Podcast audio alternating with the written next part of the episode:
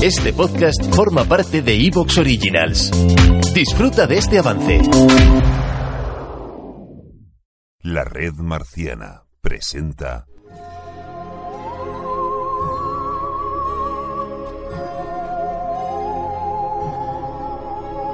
Marcianos en un tren.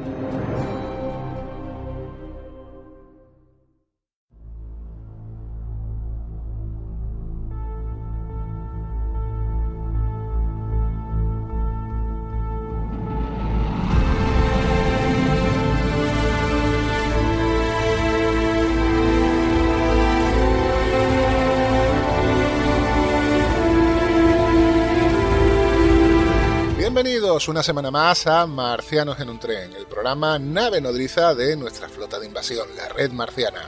Ya lo anunciaron, Paco y Federico, ya lo vienen anunciando desde hace varias semanas y aquí estamos puntuales.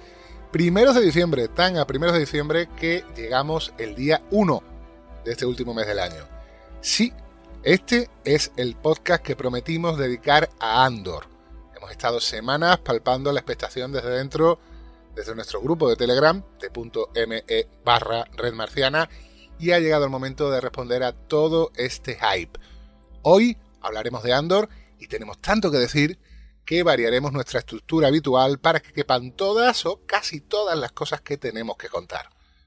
Soy José Ceballos y como en cualquier aventura relacionada con Star Wars sé que puedo contar con el maestro Jim Burr, con el que tuve el placer de grabar acompañado por Ricardo García, el que para muchos podría ser el mejor de los programas sobre la saga creada por George Lucas que se han hecho en la red marciana, al que dedicamos hace más o menos un mes a las crónicas Jedi. Bienvenido, maestro. Oye, un gustazo y, qué alegría hablar más de Star Wars de seguido. Es que tuvimos una rachita que, vamos, ni el desierto de Tatooine. que no ha salido en Andor. De seguido y tan bueno. Ahora hablaremos de críticas, hablaremos de resultados, de los que han acertado, de los que se han equivocado. Hablaremos un poco de todo eso. Pero antes, hoy tenemos el gustazo de que vuelva a acompañarnos la mujer que aportó un poco de luz al postmortem de Obi-Wan Kenobi. Y tenía que estar hoy aquí porque en aquel programa ya nos expresó las ganas que le tenía Andor y yo creo que ha quedado más que satisfecha con la experiencia. ¿Me equivoco? Desiree Delgado, muy buenas. Hola, muy buenas. Pues la verdad es que no te equivocas porque ha sido muy interesante esta nueva experiencia de Star Wars dentro del mundo Star Wars porque creo que esta serie ha sido diferente y encantada de estar aquí para comentarlo todo con vosotros. Y nosotros encantados de que repitas. Y a los que nos escucháis sabemos que habéis esperado con ganas esta misión, así que esperemos que la disfrutéis casi tanto como hemos disfrutado nosotros la serie a lo largo de estas pasadas 10 semanas. Una pequeña pausa y nos levantamos en armas.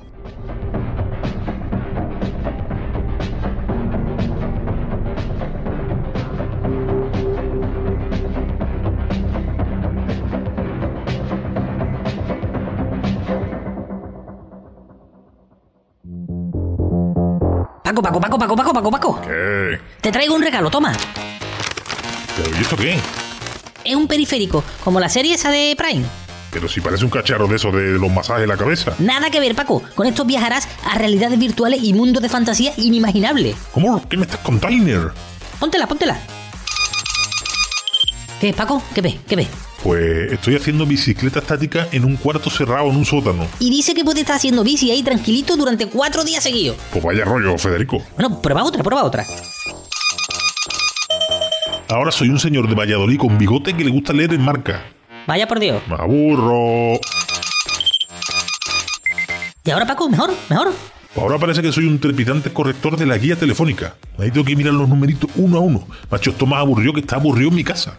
Me paso del cacharro este ya, ¿eh? Bueno, ¿y entonces qué hacemos? Ay, ya sé. Vamos a hacer un concurso de mirarnos a los ojos. Bueno, que lo de leer el marca no estaba tan mal, ¿eh? A ver, trae. ¿Estás viendo The Peripheral en Besos Prime? Pues más interesante que cualquier simulación serán los análisis que haremos desde el After Show, de la red marciana. Paco ha inventado el perifederico. ¿Y eso qué hace? Lo primero es que te tiene que quitar la ropa. Y luego entonces. Mira, ¿sabes qué? Déjalo, no me interesa. Fus, fus, fus. Estás en Marcianos en un tren y este es el programa que estamos dedicando, que vamos a empezar a dedicar en estos minutos a Andor y como decíamos era algo muy esperado y tanto que nos ha hecho reflexionar sobre hasta qué punto la estructura habitual que solemos seguir cuando analizamos un producto pues audiovisual, tanto televisión como cine, en la red marciana, es el más adecuado para esta experiencia. Y hemos decidido quizá hacerlo diferente. Definitivamente vamos a hacerlo diferente. Voy a empezar preguntando así a bote pronto a mis dos contertulios, a Desiree Delgado y a Jim qué les ha parecido la serie. Y a partir de ahí el maestro Jim nos va a hacer un pequeño resumen de lo que ha sido el proceso por el cual la serie pues ha ido del papel a esa gloriosa materialización que todos hemos disfrutado.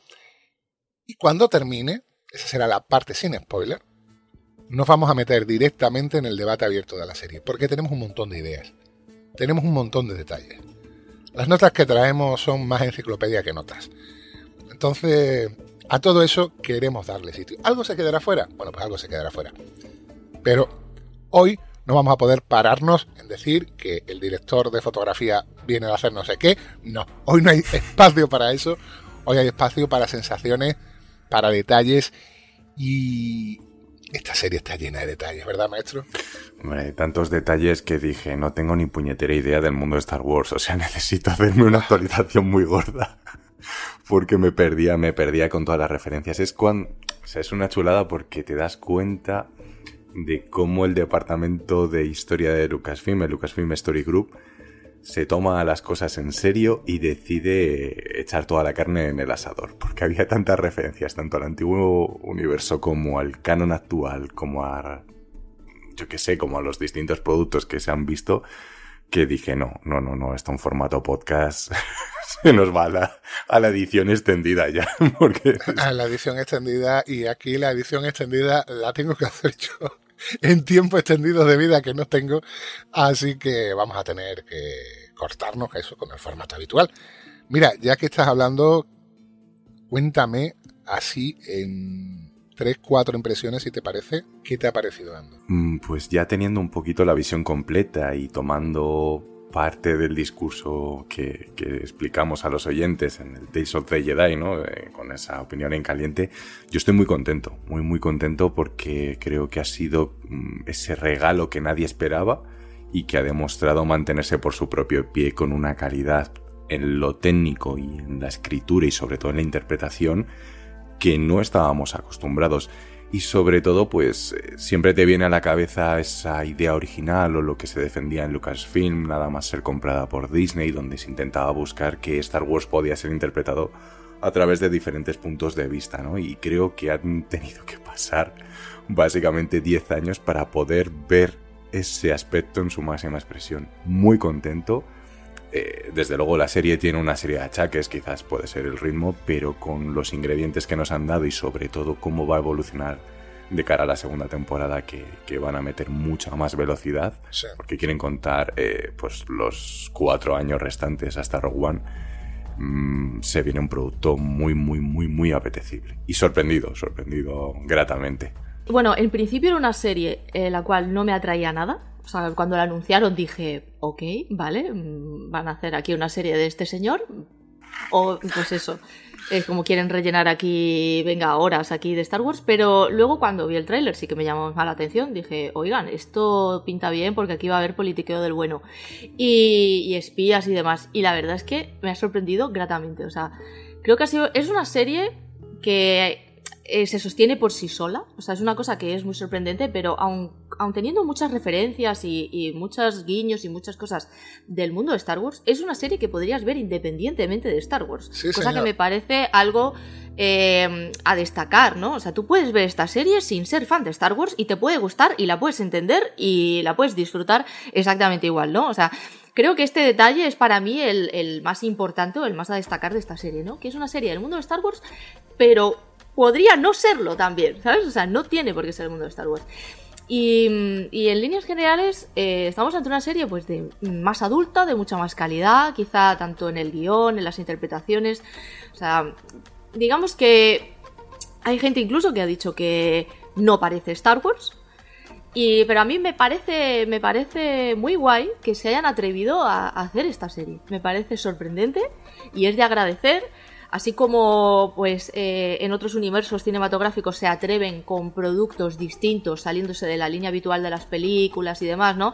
eh, como ha sido, bueno, pues en el caso de Marvel, por ejemplo, con Hulk, ¿no? Vamos a hacer una sitcom eh, en- dentro del mundo Marvel. Pues aquí vamos a hacer una serie de espías en el mundo Star Wars, ¿no? O sea, se han lanzado a hacer otro producto eh, fuera de la, de la línea de Star Wars y creo que han acertado. Creo que han acertado y nos han ofrecido un producto diferente y, muy interesante. En una frase de Pera Solayen Ferrer se dice: Andor ofrece una experiencia dramática ágil, coherente con el universo y que encuentra en los personajes principales una lectura menos naif de Star Wars que sonsaca una verdad un